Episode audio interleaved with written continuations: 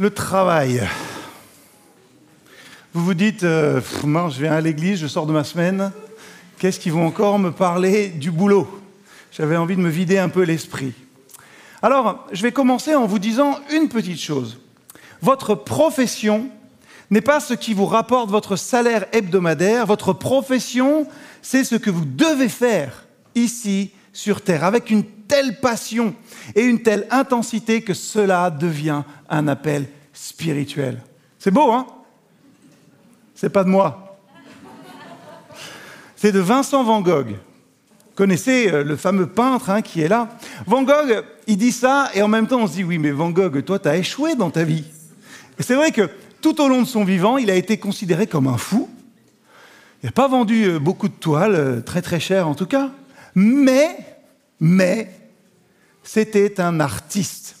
On peut donc comprendre alors hein, que son art résonnait en lui comme une véritable vocation, quelque chose qu'il devait faire pour exister. On peut comprendre qu'il compare son travail à une vocation, vous savez, en lui donnant ce caractère mystique.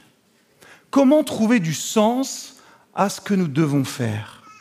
Comment donner du sens à ce que l'on fait finalement pour subvenir à nos besoins chaque jour? Comment trouver du sens quand notre seul job, c'est de regarder des bouteilles 12 heures par jour? Je ne sais pas si cette question du sens, hein, elle vous tient un petit peu éveillé la nuit. En tout cas, je crois que cette question hein, du sens, de la vocation est pour beaucoup aussi au cœur de nos attentes professionnelles. Cette question du sens, c'est ce qui fait qu'il y a des gens entre 40 et 50 ans qui plaquent tout pour faire quelque chose de complètement nouveau. Cette question du sens qu'on veut donner à son travail, c'est aussi sans doute ce qui fait que eh ben, les jeunes entre 20 et 25 ans peut-être ont du mal à garder un travail plus d'un an, parce qu'on n'y trouve pas de sens, tout simplement.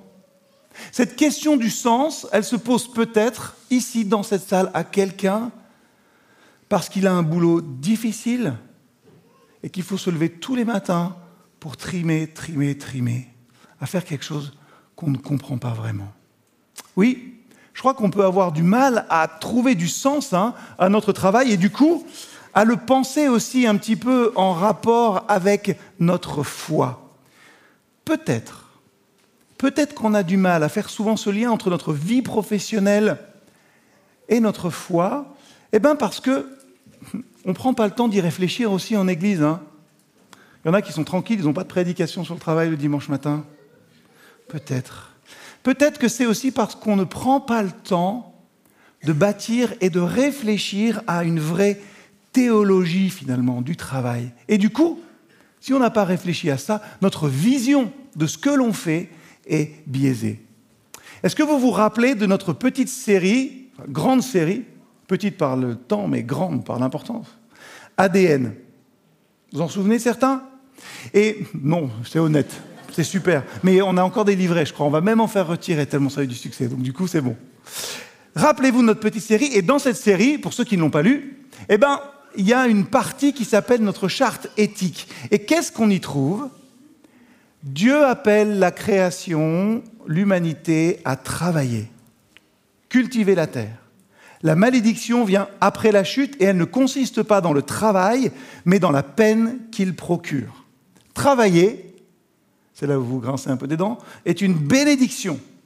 En travaillant, nous utilisons nos compétences, notre intelligence, nos ressources pour vivre le mandat créationnel, de cultiver la terre pour vivre de ses productions. Nous créons ainsi une richesse non seulement pour nous-mêmes, mais aussi pour les autres.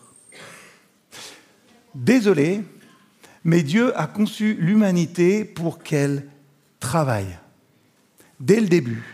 On travaille parce que notre Créateur travaille aussi et nous sommes faits à son image pour le refléter dans cette dimension-là de notre vie aussi. Genèse 2, verset 15. Le Seigneur Dieu prit l'homme et le plaça dans le jardin d'Éden pour le cultiver et le garder. C'était avant la chute, hein, avant l'irruption du péché dans notre réalité, et cela nous montre désolé d'être rabat-joie, que même dans un monde parfait, l'homme et la femme travailleraient encore. Le travail est un don de Dieu, et pour répondre à ta question, Gemma, il n'est pas une malédiction. Le problème, hein, c'est que notre désobéissance au début, le péché, eh bien, a perverti un petit peu notre vision de celui-ci. Et au lieu de le considérer comme un cadeau, quelque chose qui nous est donné, qu'on doit faire pour remplir notre vocation, on le voit souvent comme, euh, allez, une punition ou en tout cas une exigence malheureuse pour notre survie. Si le travail est considéré comme une malédiction, l'objectif, qu'est-ce que c'est? L'objectif, ça devient alors de créer un monde où nous pouvons vivre et prospérer sans avoir à travailler. Or, je crois que le travail, ce n'est pas simplement hein, un moyen de se nourrir, un moyen de se vêtir, de se loger. Je crois que c'est beaucoup plus que ça. Et demandez à ceux qui n'en ont pas. Le travail, c'est beaucoup plus que ça. Et je vais développer un petit instant. Et pour développer, excusez-moi, mais je vais aller très très loin. Je vais aller chercher dans les récits de création de la Mésopotamie, du Moyen-Orient ancien. Dans les récits de la création de ces cultures, les êtres humains ont été créés dans le but de travailler. Et vous savez pourquoi ils travaillent? Pour fournir de la nourriture à des dieux égoïstes et paresseux. J'ai pas résisté, j'avoue, à me dire que peut-être certains d'entre vous, certaines d'entre vous peuvent faire un parallèle avec notre situation aujourd'hui. Hein je travaille dur ah, pour pas grand-chose, pour enrichir et subvenir aux énormes besoins d'autres que moi, finalement. Ça, c'est les récits mésopotamiens anciens, c'est ce que vous pouvez transposer aujourd'hui. Le récit biblique, lui, est tout différent. Dieu euh, la Bible dépeint Dieu aussi eh ben, comme quelqu'un qui pourvoit à nos besoins aussi, mais à ce dont nous avons besoin pour vivre. Et une partie de ce dont nous avons besoin pour vivre, eh ben, c'est d'un travail honorable et significatif. Alors dans la jeunesse, c'est labourer le sol et le cultiver. Ça nous dit que la vie sans travail, et ça va très très loin dans les implications, hein, n'est pas digne des êtres humains puisque Dieu, c'est finalement celui qui nous donne du travail. Je crois que notre motivation et notre compréhension aussi hein, de celui-ci doivent changer. Et c'est là que c'est compliqué, parce que ce travail honorable et significatif, il est accompli souvent comme un acte d'adoration envers nous-mêmes. Je travaille dur pour avoir plus d'argent, pour être plus reconnu, pour m'acheter une plus grosse maison qui va me montrer que je suis quelqu'un. Or, si Dieu est celui qui nous donne du travail, alors tout doit pointer vers lui. Et ce que vous faites au quotidien dans votre activité professionnelle doit montrer que vous adorez le Seigneur. Pourquoi est-ce que je suis là? Pourquoi et qu'est-ce que je suis censé faire de ma vie. Quelle est ma vocation ultime? Voilà des questions auxquelles une prédication sur le travail nous fait réfléchir aussi. Nous sommes, nous, je crois, êtres humains en constante recherche de sens et on mesure que le but ultime d'une vie, finalement, c'est de trouver est-ce qu'elle a été valable, ma vie? Est-ce qu'elle a du sens pour moi et pour quelqu'un? Et je ne crois pas me tromper hein, en disant que beaucoup de nos contemporains eh ben, cherchent du sens à leur existence dans leur travail. Notre petit livret ADN, là aussi, dans sa charte éthique, rappelle quelque chose d'important. Le travail ne doit pas devenir une idole qui serait la seule source de notre identité. Pourquoi c'est important de rappeler cela d'emblée? Savez, on aime bien rappeler le dicton, hein, il n'y a pas de saut métier, pour rappeler que tous les métiers sont utiles, certes, mais tous les métiers ne sont pas valorisant. Tous les métiers hein, ne sont pas agréables. Je peux penser à ces agriculteurs, ces agriculteurs ou agricultrices qui travaillent, qui font leur production, et puis finalement qui doivent en jeter une grande partie. Quel sens trouver à ça? Je peux aller dans un exemple que je connais un petit peu plus peut-être, hein, euh, et sans politique aucune. Prenez une infirmière qui veut aider l'autre, accompagner celui qui souffre, le soigner et à qui on dit, faut aller plus vite là, il faudrait libérer ce lit-là, il y a besoin de place. Non, mais tu prends trop de temps avec ce patient-là. Je pourrais penser aux instits, je pourrais penser aux professeurs et à bien d'autres choses. Vous, vous trouverez à qui penser. J'ai choisi de commencer notre réflexion ce matin avec cette pensée de Van Gogh et cette question aussi finalement qui résonne souvent dans l'Église. Vous savez, celle de la vocation. À quoi Dieu vous a vraiment appelé? Suivi généralement d'un subside euh, compliqué, souvent dit sur un ton euh, culpabilisant. Est-ce que vous répondez vraiment à l'appel de Dieu dans votre vie? C'est pas le bon geste, mais c'est pas grave. Elle est difficile cette question. La réponse qu'on y apporte, elle peut être super douloureuse. Hein. Ou peut-être, peut-être, que vous n'y apportez aucune réponse. Parce que vous laissez ça à ceux qui ont un métier valorisant. Parce que vous laissez ça à ceux qui ont un métier enthousiasmant. Peut-être à ceux et celles qui sont, je ne sais pas, pasteurs, missionnaires, en tout cas qui ont un ministère à temps plein, et eux, leur boulot, vraiment, ils comptent pour quelque chose. Ce métier, il a du sens pour Dieu. Mais pas moi. Moi, j'ai pas d'appel. Mon métier, ce n'est pas une vocation. D'ailleurs, j'ai même pas fait les études pour le métier que je fais aujourd'hui. Ben, vous savez, la vie, hein, les circonstances. Je me suis posé beaucoup de questions en préparant cette prédication je me suis dit, mais qui a dit qu'on avait droit, j'insiste sur droit, à un métier valorisant? Qui définit si mon travail a du sens? Et qui a dit que notre métier, notre travail était notre vocation? Le travail ne doit pas devenir une idole qui serait seule source de notre identité.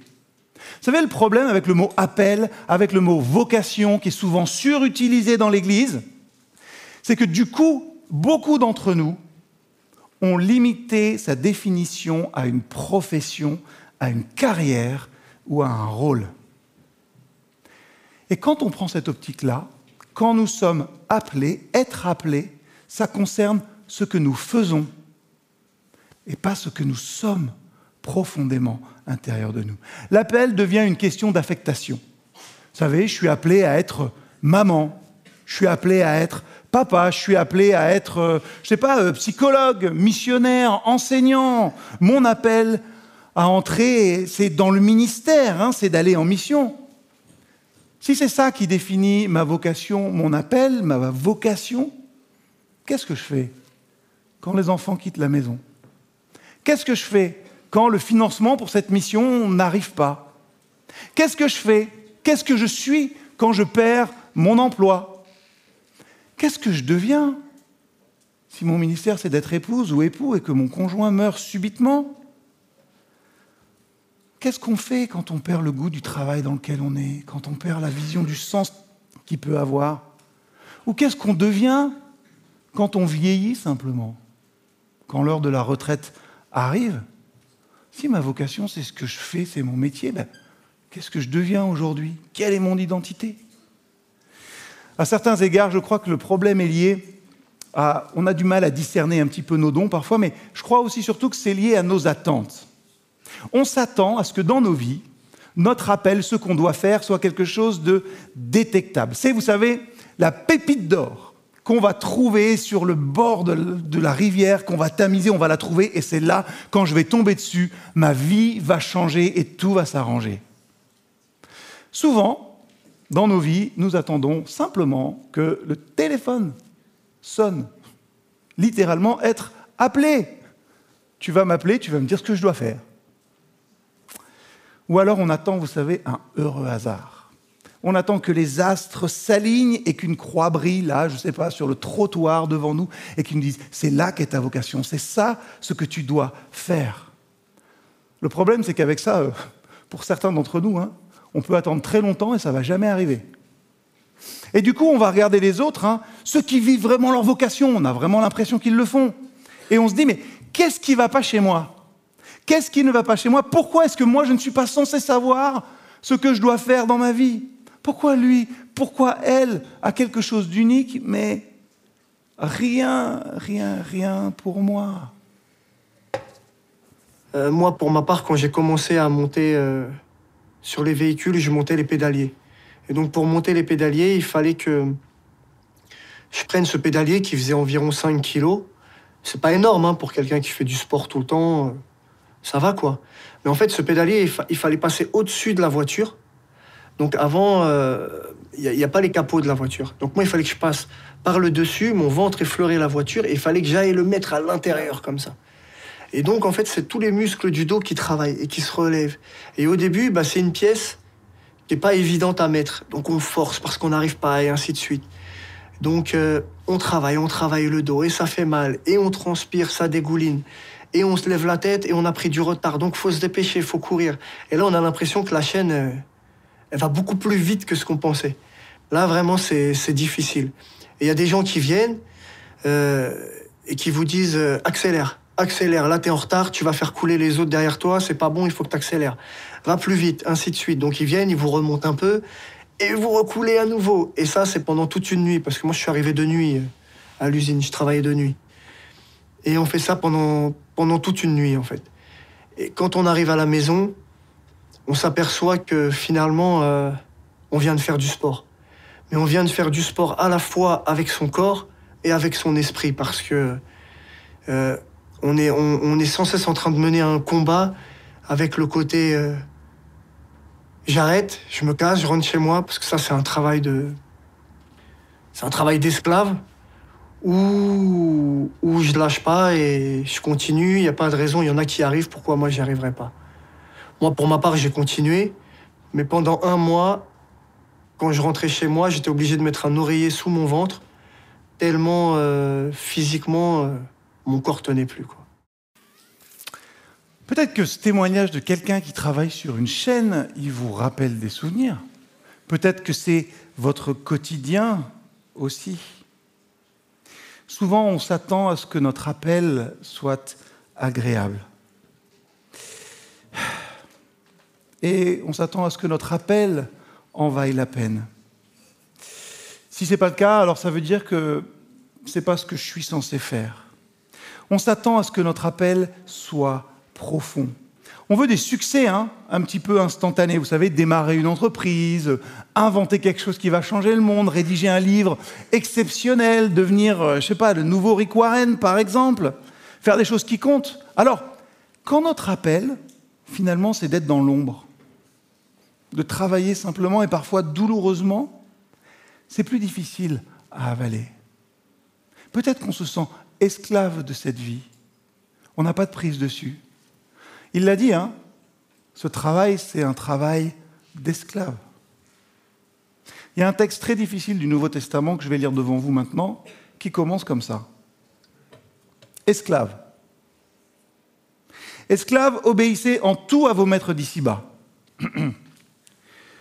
ne faites pas seulement quand ils vous surveillent pour leur plaire, mais obéissez d'un cœur sincère parce que vous reconnaissez l'autorité du Seigneur. Quel que soit votre travail, faites-le de tout votre cœur, comme pour le Seigneur et non pour des êtres humains. Rappelez-vous que le Seigneur vous récompensera. Vous reconnaîtrez l'héritage, vous recevrez l'héritage qu'il réserve aux siens, car le véritable maître que vous servez, c'est le Christ. Mais celui qui fait le mal en subira les conséquences, car Dieu n'avantage personne. Ici, Paul écrit littéralement à des esclaves. Peut-être qu'aujourd'hui, dans votre travail, c'est comme ça que vous vous sentez. Peut-être que vous n'avez pas le patron le plus sympa du monde. Paul écrit aux esclaves, mais je crois que ça s'applique à tous les chrétiens et dans nos divers appels. hein. Il nous est commandé de ne pas travailler, pourquoi? Pour le plaisir des yeux comme pour plaire aux gens, mais avec sincérité de cœur, craignant le Seigneur. Qu'est-ce que ça veut dire? Ça veut dire que je ne dois pas travailler pour ma gloire, vous savez, amasser de plus en plus. Vous pouvez en avoir un peu, hein, ce n'est pas le problème. Amasser de plus en plus, avoir une belle maison, jeter à tout le monde, vouloir absolument écraser les autres pour être le premier. Ça ne doit pas être ça notre motivation. Ça ne doit pas être pour notre glorification, mais pour celle de Dieu. Notre travail, qu'on soit pasteur, qu'on soit missionnaire ou qu'on travaille sur une chaîne, ça doit être de pointer, de diriger les hommes et les femmes vers le Seigneur et pas nous glorifier. Est-ce que je prends mon travail, mon appel quotidien finalement comme cela? Parce que ça, hein, vraiment, ça change tout. Pourquoi? Parce que déjà, à chaque fois qu'on essaie de récupérer la gloire qui devrait être donnée à Dieu et qu'on veut la prendre pour nous, eh bien, on se prive simplement de sa joie, de celle qui nous donne. Pourquoi? Parce qu'il nous rend esclaves du regard, du bon vouloir des autres, êtres humains, et pas de lui. Paul nous encourage donc à travailler pour le Seigneur et non pour les hommes. Ça signifie que notre motivation dans le travail comme dans notre vie, c'est le caractère de Dieu, ce qu'il a fait pour nous et ses commandements. Et en tant que porteur de son image, nous devons le refléter. En tant que notre Père, nous croyons et nous savons que ses commandements sont bons pour nous. Et en tant que serviteurs de Dieu aussi, nous travaillons pour lui plaire. Nous ne travaillons pas pour que Dieu nous accepte, pour répondre à un besoin qu'il aurait. Nous travaillons parce que nous sommes déjà acceptés pour Dieu, par Dieu. Et pourquoi Ultimement, on le verra dans les méditations cette semaine, pour répondre aux besoins des autres? Est-ce que je travaille pour répondre aux besoins des autres? Et ça, ça améliore la qualité de notre travail, quel que soit le caractère de notre patron terrestre. Qu'on ait un patron juste ou injuste, nous travaillons dur avec joie pour plaire au Seigneur, qui est notre maître et qui règne sur notre vie. Et si je suis patron, il y en a peut-être hein, parmi nous, on peut se poser la question en tant que chrétien, est-ce que mes choix, mon mode de management, la manière de traiter ceux qui sont sous mes ordres est basée sur les valeurs que Christ nous enseigne? Je crois que c'est valable pour nous tous et nous toutes. Hein je pourrais prendre la même parole pour un pasteur. Est-ce que la manière de parler, d'encourager, de prêcher montre la gloire du Seigneur ou la nôtre? Notre travail, hein, votre travail, ce que vous faites tous les jours est une part importante de votre vocation chrétienne. Votre travail est une part importante de vocation parce que c'est votre vie habituelle. Travailler pour Dieu, ultimement, ça change notre manière de voir les choses, notre façon de travailler partout et tout le temps. À la maison, par exemple. Nous travaillons dur pour laver la vaisselle, passer l'aspirateur, cuisiner les repas, tondre la pelouse, et sans aucun stéréotype de genre là-dessus. Pourquoi? Parce que nous travaillons à la lumière du Créateur et de son ordre. Nous travaillons finalement, pas pour les autres, mais pour un public d'une personne. C'est valable pour tout le monde. Hein. C'est peut-être difficile aussi pour nous pasteurs, hein, mais je suis sûr que la seule motivation qui compte quand j'ai ma montre sur scène, quand Jean-Pierre est là sur la chair et quand nous on prêche, c'est que vous puissiez voir le Seigneur par derrière et que ça puisse faire du changement dans vos vies. Nous, on s'en fiche. Partout, tout le temps, honorons le Seigneur. Nous travaillons pour un public d'une personne. Alors, à quoi Dieu nous a-t-il collectivement tous et toutes appelés? Quelle est votre vocation? Je vais vous le dire. Ça, si vous cherchez, vous avez la solution. Dieu nous a appelés à lui obéir quotidiennement. Voilà ce que je dois faire. Je peux le faire dans tous les domaines de ma vie. Je dois marcher pas à pas avec lui. Et si je fais ça, dans mon travail aussi, dans ma vie de famille, dans tout le reste, alors j'accomplis son appel unique sur ma vie. Et ce n'est pas lié à ce que je fais, mais à ce que je suis et comment le Seigneur me transforme.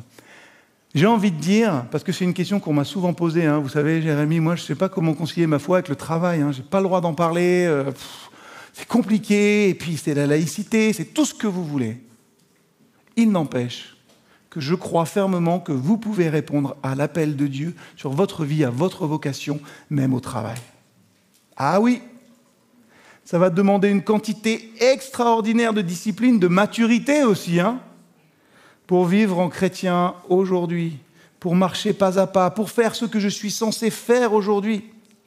Faut de la foi hein, aussi, pour faire confiance au Seigneur un jour à la fois. Ça m'oblige à abandonner constamment mon besoin de contrôle et de faire confiance à Dieu. Il est à l'œuvre. Ce qui est compliqué, c'est que il est à l'œuvre, il sait pourquoi j'ai été créé. Et peut-être que je suis ici sur cette terre pour quelque chose de grand et de significatif. Mais peut-être aussi hein, ben, que je vais être là euh, pour un temps à passer l'aspirateur à 5 heures du matin et ramasser les papiers que les gens ont laissés en dehors de leur poubelle. Mais c'est pas ça qui fait ma valeur. C'est pas ça qui est là. Mon appel résonne tous les jours dans mon travail. Ma vocation, c'est mon quotidien et la manière dont je l'envisage avec Christ. Alors j'en termine. Votre profession n'est pas ce qui rapporte votre salaire hebdomadaire, votre profession est ce que vous devez faire ici sur Terre. En tant que chrétien, est-ce que vous savez ce que vous êtes venu faire ici sur Terre et qu'est-ce qui donne de la valeur à votre vie? Avec une telle passion et une telle intensité, est-ce qu'on a une telle passion, une telle intensité qu'on se dit je vais bouleverser, je vais changer l'éthos, la mentalité sur mon lieu de travail simplement par qui je suis et par ce qui me motive et par celui qui m'a créé? Je suis appelé à faire ici sur Terre tout cela avec une telle passion, une telle intensité que cela devient un appel spirituel. Là où Van Gogh rejoint l'apôtre Paul. Des fois, on a des raccourcis comme ça ma prière, pour moi, hein, en premier, comme pour vous tous et vous toutes. Et vous pourrez la faire peut-être chaque matin. Seigneur, aide-moi à répondre à cet appel et à être chrétien aujourd'hui au travail. Amen.